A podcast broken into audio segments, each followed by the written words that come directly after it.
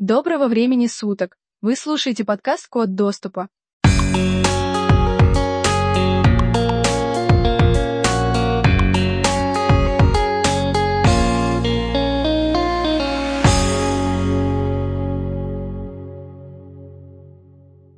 История Пола Калдера Леру, программиста, бывшего главаря криминального картеля, наркоторговца и информатора Управления США по борьбе с наркотиками и торговца оружием. Его рассказ вполне может стать основой для увлекательного криминального детектива. А впрочем, судите сами. О детстве и юности Пола Калдера Леру известно крайне мало. Сам Леру не любил распространяться о своей семье и молодости, но Эвану Ратлифу удалось отыскать некоторых родственников программиста и на их основе сформировать кое-какую биографию. Известно, что Леру родился 24 декабря 1972 года в Булавая, Родезия, ныне Зимбабве. Ни о матери, ни об отце никаких данных нет. В двухмесячном возрасте Леру был усыновлен и получил свое нынешнее имя. Его приемные родители сообщили ему о его происхождении только в 2002 году. Родители с ранних лет прививали Полу любовь к труду. Юношей он мыл отцовскую машину, за что отец подарил ему первый компьютер. Тогда первые видеоигры только начали завоевывать рынок, и Полу особенно нравилась Win Commander.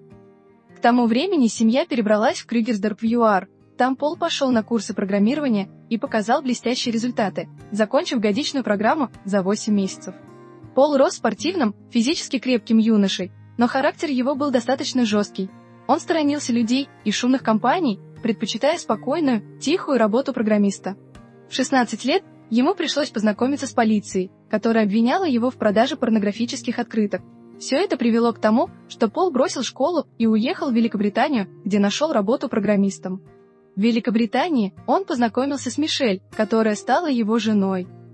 Пара перебралась в Соединенные Штаты Америки, а затем в Австралию, где зарегистрировала брак и получила австралийское гражданство. Супруги поселились сначала в Перте, а потом перебрались в Сидней. Одной из известных работ Пола Леру является бесплатная программа для шифрования жестких дисков, работающих под операционной системой Windows, шифрование в массы, которая была написана в 1999 году. Позднее на основе этой программы Пол Леру создал еще одну программу шифрования TrueCrypt, которая основана на ее исходном коде. Однако позднее с авторством на эту программу разгорелся скандал.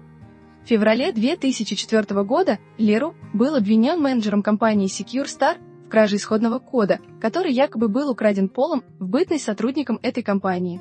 Компания TrueCrypt считала, что Леру незаконно распространял программу шифрования в массы и выпускал незаконную лицензию дающую право любому создавать собственные программы на основе шифрования в массы, некие аналоги и свободно распространять их.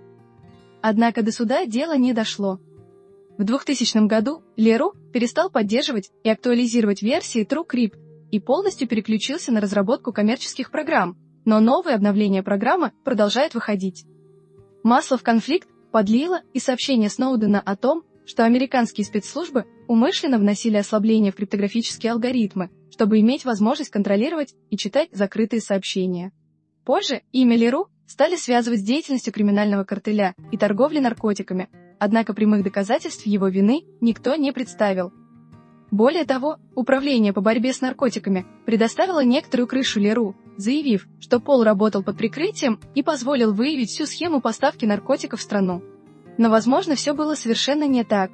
Дело в том, что Леру, еще юношей, грезил о собственном успешном бизнесе и пытался создать собственное онлайн-казино, но не преуспел, не сумев привлечь в проект достаточно средств. Когда на игорные онлайн-заведения начались гонения, Леру занялся созданием компании по продаже онлайн-медицинских препаратов RX Limited. Компания развернула свою активную деятельность в 1999-2006 годах, в разгар опиоидной эпидемии в США. По данным СМИ, в этот период Американские врачи ежегодно выписывали до 250 миллионов рецептов на такие препараты. Это и позволило Arex Limited стать очень успешной фирмой со значительным годовым оборотом. Леру был создателем и владельцем, а каждому солидному бизнесмену нужна силовая структура. И такая структура была создана. Ее возглавил приятель Леру, некто Дэвид Смит, который был профессиональным наемником, имел военный опыт полученный в Ираке и в Сьерра-Леоне, и собственное вооруженное подразделение. По указанию Леру, Смит организовал вербовку в штат своего отряда новых боевиков из числа бывших военных английской, израильской и американской армий. Очень скоро в распоряжении Леру и его группировки было более стада зубов вооруженных боевиков. Сам же Леру именовался в этой криминальной структуре под кличкой Толстяк. Основная штаб-квартира структуры размещалась в Гонконге. Здесь было удобно регистрировать фирмы-однодневки, через которые отмывались и обналичивались деньги, складировали золотые слитки и драгоценности.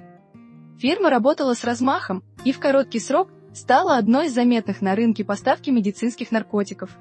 Но Леру смотрел дальше и сделал Ари Бен Минаша своим посредником. Вот этот посредник точно был тайным сотрудником Управления военной разведки Израиля. Он более 10 лет занимался продажей оружия тем формированием, которым израильские власти не могли поставить его официально. Ари Бен Минаш – известный международный посредник на рынке торговли оружием и многим чем еще. При попытке продать три самолета Ирану был арестован и получил три года, но через год был оправдан. В 2007 году Ари Бен Минаш организовал для Леру весьма выгодную сделку. Он заключил с главной правительства Зимбабве Мугабе договор аренды на 200 тысяч акров государственных земель по смехотворно низкой цене. А затем Леру сдал эти земли по рыночной цене субаренду белым фермерам, у которых эти земли были отобраны в результате реформы законодательства 1980 года и борьбы с властью белых в регионе. Все подвиги наркобарона Леру не уместятся в рамках короткого подкаста. Он занимался ценной древесиной в Конго и Вануату, продавал оружие группировкам ИГИЛ, организация запрещена в России торговал иранскими автоматами, минометами, ракетами и даже танками. А Иран получал, минуя всякие санкции, системы наведения ракет, химикаты, компоненты для изготовления взрывных устройств. Только первый транш от Ирана составил 5 миллионов долларов в золотых слитках. Один из центров организации был сформирован в Сомали. Там хранилось оружие, которое затем расползалось по всему миру. Леру активно действовал в Маниле, Гонконге, Колумбии, Африке и Бразилии. Одним он возил пушки, автоматы, боеприпасы, другим золото, наркотики. Третьим поставлял наемников, в том числе для морского пиратства в районе Африканского рога. Леру закупал оружие и у индонезийской государственной корпорации, у Пятипиндет для террористов из Харакат Аш-Шабаб, организация запрещена в России – в 2009 году в индонезийской Джакарте был арестован корабль-капитан «Уфук».